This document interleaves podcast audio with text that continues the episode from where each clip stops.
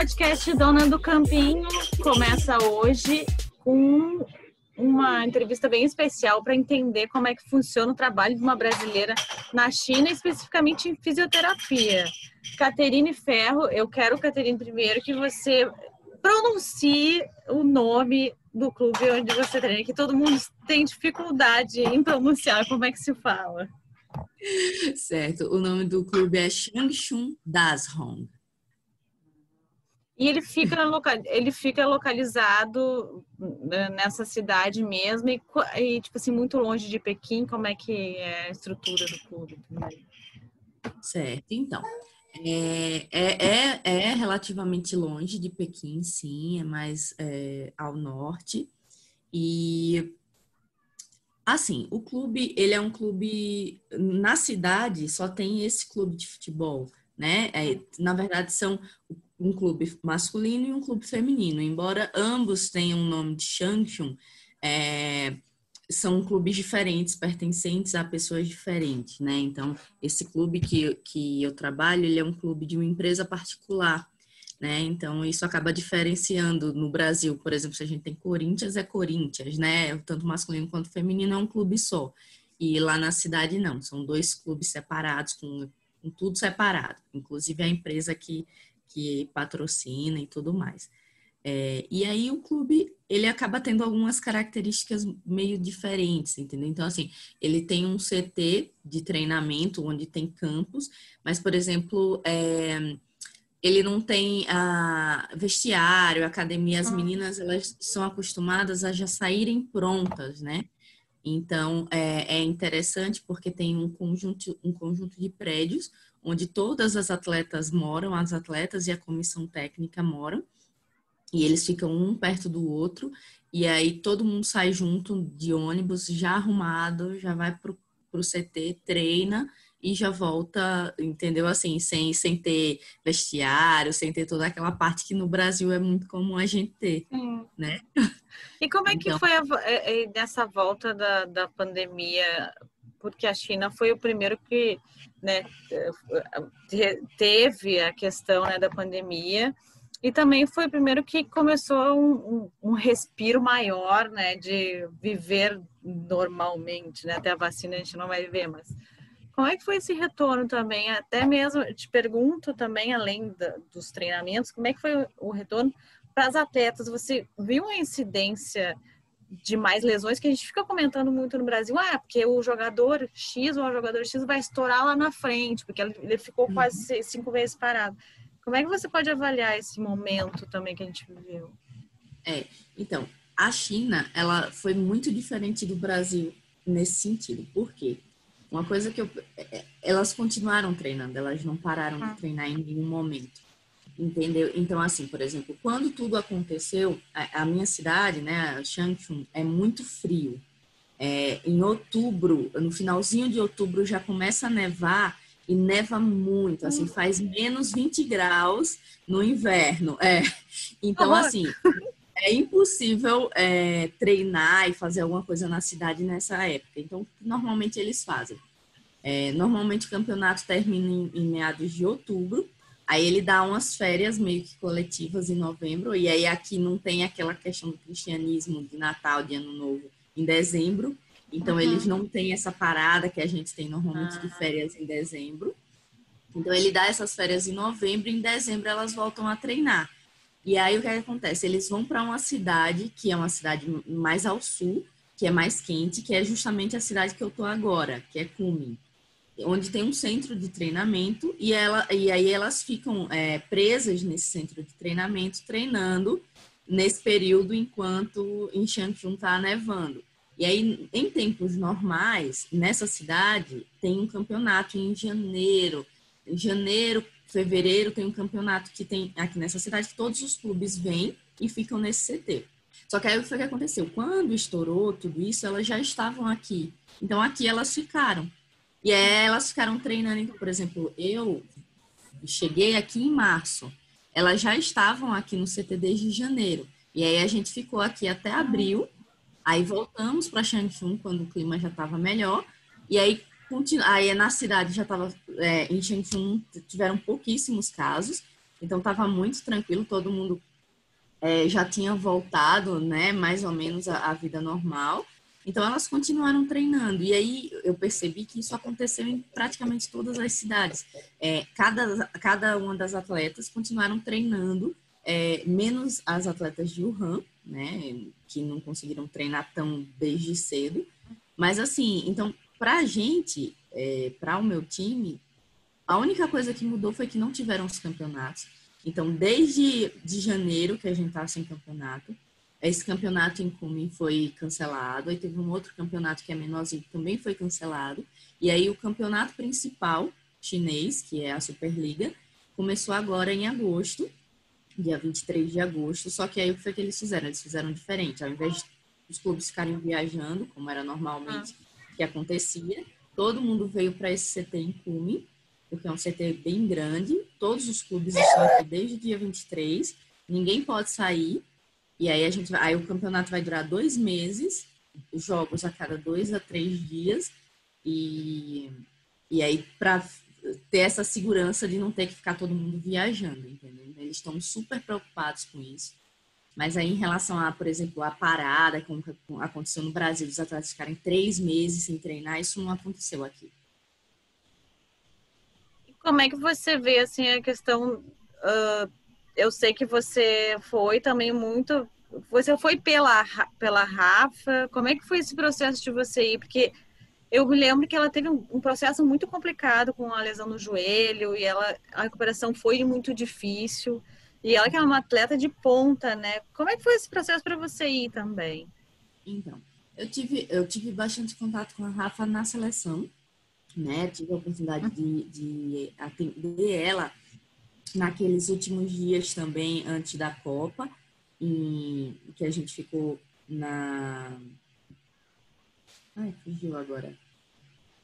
Que a gente ficou, ela, a Cris, a Bruna, né? A gente ficou fazendo um intensivão com Aquela é, recuperação. Antes, antes da Copa para uhum. ver quem conseguia ir e tudo mais. E aí, é, eu, eu tava sempre com ela, de vez em quando, conversando, ela mandava mensagens, ah, meu joelho aqui, é, porque o ritmo de treinamento aqui, a, o perfil de treinamento aqui é muito diferente no Brasil, sabe? Assim, eles têm uma ideia de que treinar demais é o que é melhor. Quanto mais treinar, melhor.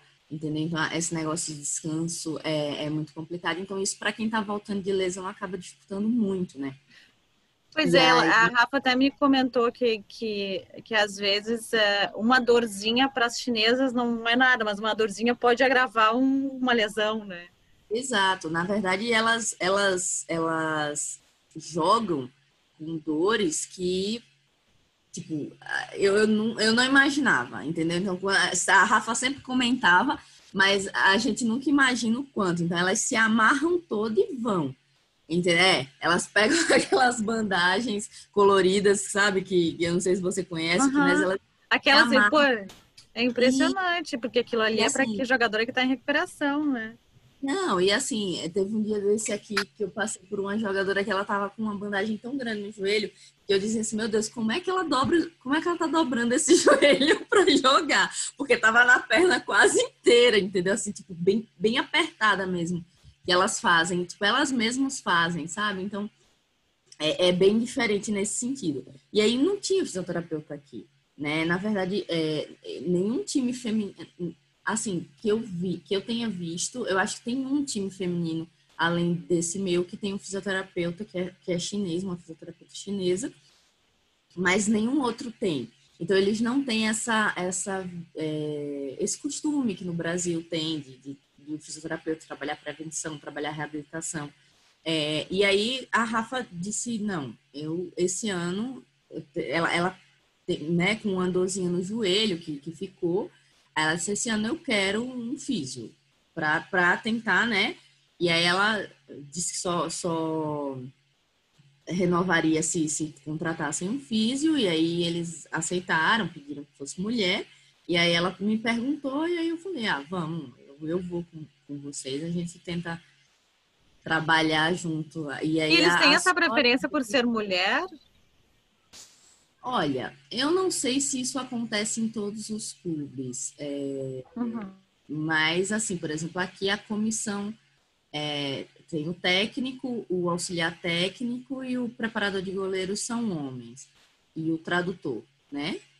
As outras, os outros membros, né? As preparadoras físicas, a médica são mulheres. Então, é, não sei se... se, se, é algo se é de preferência. É, ou se é... Aqui, na China eles têm uma cultura muito de assim, a mulher ela é muito submissa de certa forma, né? Ouve muito. Então eu não sei se ele é, pre uma mulher porque achava que seria mais fácil de lidar do que um homem batendo de frente, né? Não sei.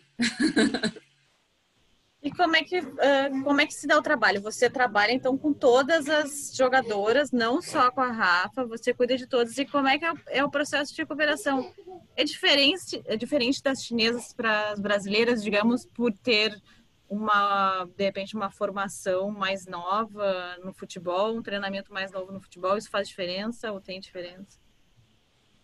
Olha, é bem é bem diferente, mas não por causa dessa formação mais nova eu acho que o que eu percebo de mais diferente é pela visão que a comissão técnica tem em termos de recuperação, em termos de é, que atleta tem que treinar dor mesmo e que tem todo mundo tem dor e é normal e é assim mesmo, entendeu? Então assim e até pelo conhecimento relacionado a físio, é, eu, eu, percebo que o, o departamento médico no Brasil ele acaba tendo um pouco mais de voz, sabe, do que aqui.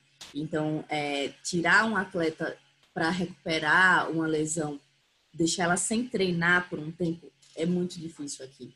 Sabe? Que coisa, né? No Brasil, o caminho é inverso, né? É mais pois ou menos é. a fisioterapia e os médicos que, que meio que fazem o mapeamento, né? Exato. Então, a gente diz assim, ó, é, a atleta está com essa, essa lesão, essa lesão é possível você tratar e continuar treinando. Essa aqui não. Essa aqui ela vai ter que ficar um tempo separado. E, e, e, os técnicos tendem a respeitar muito isso no Brasil. E aqui não. Aqui é, é mais assim, tipo, ah, eu quero que ela jogue, ela vai jogar. E elas vão jogar. Entendeu? Então eu acho que é muito mais da cultura e, e da cabeça delas, de, de, de desde pequenininha é, ser formada, ah, tem que treinar muito, tem que treinar muito, tem que treinar muito, e é normal sentir dor, e é, se amarra todo e vai que, que elas acabam tendo essa característica, né, de, de não ficar, de, mesmo com bastante dor, ir lá e jogar. Entendeu? Pode não dar 100% delas, não conseguir dar os 100%, porque é óbvio, dependendo do tipo de lesão não vai, mas elas jogam, elas jogam, elas treinam com dores que eu nunca vi treinar no Brasil, sabe? Assim, eu fico às vezes de cara, eu digo assim, não vai conseguir treinar. Ela vai lá e treina. Caramba, Sabe assim? Você vê um prejuízo a longo prazo nisso, Caterina? Eu vejo, eu vejo é, até, até assim, em termos de recuperação. Então, por exemplo, tem lesões que no Brasil a gente consegue recuperar muito mais fácil, muito mais rápido, e aqui fica demorada porque ela não sai do treino, ela não sai do treino, ela não consegue tirar o fator estressor, né? E aqui eles têm muito uma cultura de que, por exemplo, um atleta com 30, 32 anos, ela já está velha, já está para se aposentar. Justamente por causa disso, porque as atletas vão se machucando, se machucando, se machucando e, e não tratando adequadamente, né? E aí, quando chega na cidade, realmente tem tantas lesõezinhas que acaba que ela não tem um desempenho tão bom assim, né? Então, quando eu cheguei aqui, eles é, a primeira coisa que eles perguntaram é assim, como é que a formiga tá com 42 anos e joga do jeito que ela joga? né? E, e, aí, e não sente depois... dor, né? Também tem pois muito é. do trabalho físico. E aí depois, aí depois eu comecei a entender, eu digo, ah, agora eu entendo por que, é que eles não entendem que é, como a formiga conseguiu.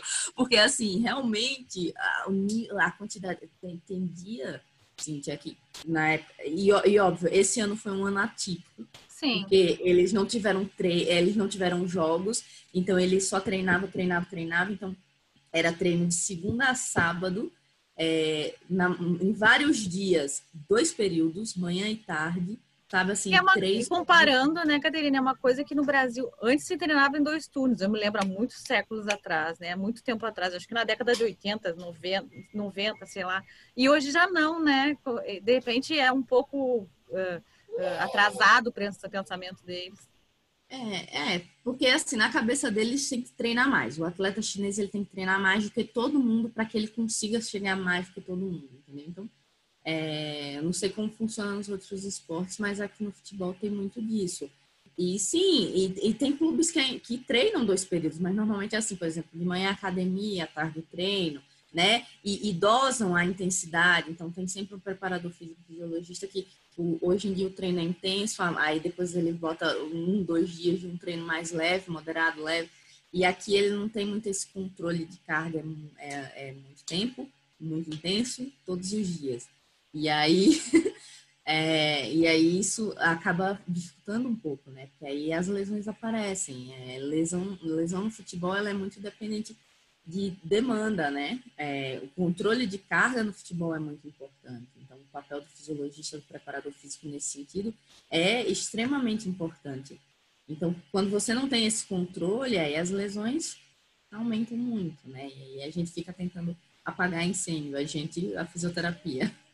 E como é que você vê também essa. Porque a gente tinha a seleção ah, chinesa muito forte, deu uma decaída e voltou a ser muito forte. Como é que você vê essa questão das jogadoras e até em relação a lesões? Né? Então, a faixa etária é muito nova da seleção chinesa, é, é por isso também que eles fazem muitas jogadoras, eles moldam muitas jogadoras e isso também é o processo que está dando certo para eles na seleção chinesa?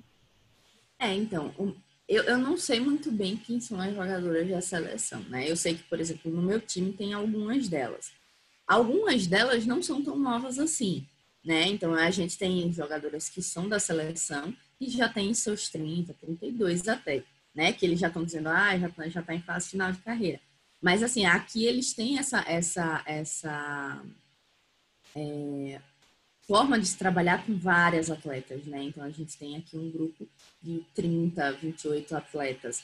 Então, justamente eu acho que para ter essa rotatividade maior, né? Então eu não sei como funciona muito bem na, na seleção, mas eu acredito que é, ela, eles têm esse negócio, é, essa, essa faixa etária entre 20 e 30 anos é o que é o que tem mais de atletas, né? Pelo menos aqui no meu clube é a maioria. E, funciona também a liberação para a seleção chinesa?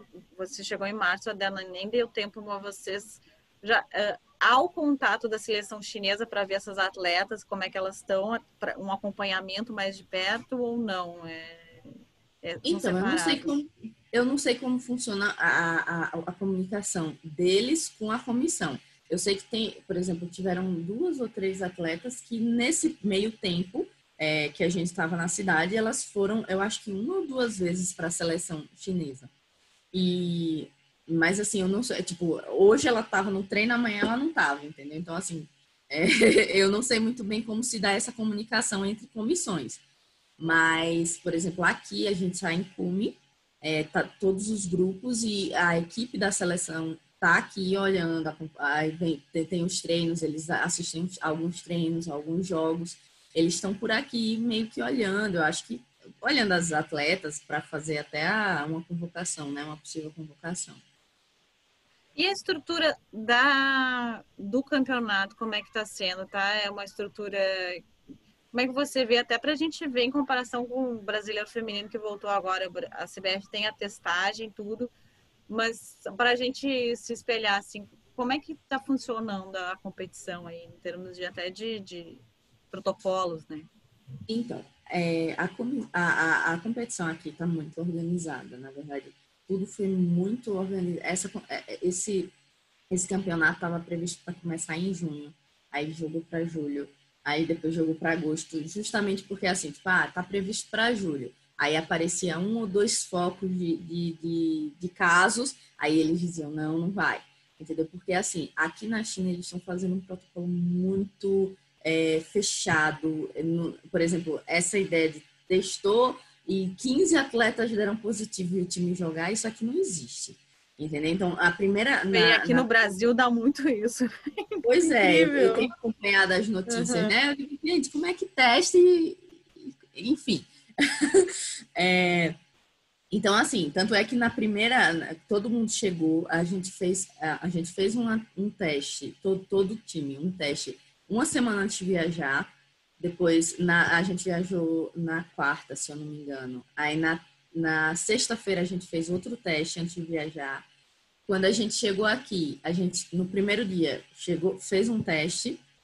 E aí, por exemplo, todo time que chegava, chegava cada um nos seus quartos, fica, faz o teste, fica todo mundo trancado no quarto. Aí o resultado saía em seis horas, aí só podia sair e comer e fazer tudo dentro do CT depois que saiu o resultado. Então, nesse dia, quando a gente chegou, todo mundo comeu no quarto, a comida chegou no quarto e tudo mais, porque só podia sair depois que saísse o resultado do teste. E aí, toda semana eles refazem. Então, assim, tá todo mundo preso, ninguém pode sair, ninguém pode entrar de novo aqui dentro do CT. É uma bolha, né? Como... É uma bolha, é. Porque no primeiro, antes de começar, é, o, o, o, o, o chinês, né, o homem responsável pela, pelo campeonato e tudo mais, ele falou: se tiver um, um caso, cancela o campeonato.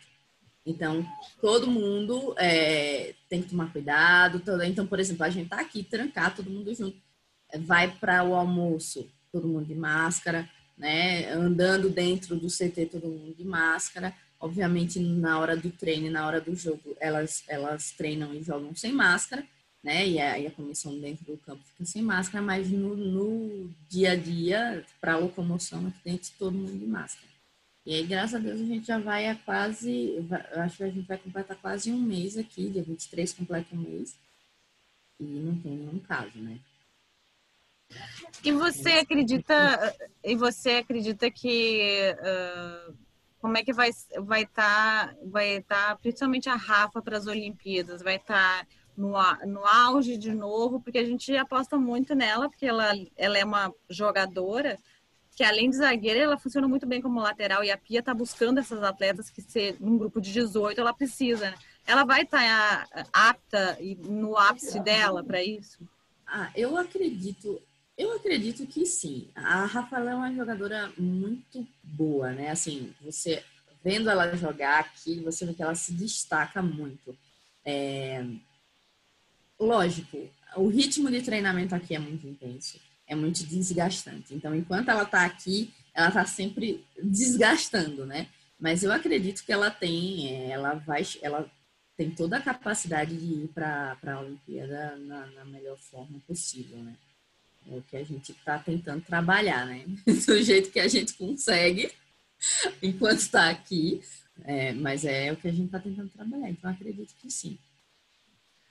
Bom, Catarine, muito obrigada pela entrevista. Adorei. Vou entrar em contato mais vezes, porque eu, eu acho muito interessante esse lado da fisioterapia. Inclusive, né, você também está nesse curso de futebol feminino que a CBF lançou, né? Isso. Então, mais uma, uma questão para a gente estar tá sempre batendo papo. Muito obrigada pela entrevista, viu? Imagina, eu que agradeço. Então, o podcast do Ana do Campinho volta na próxima semana. Dona do Campinho.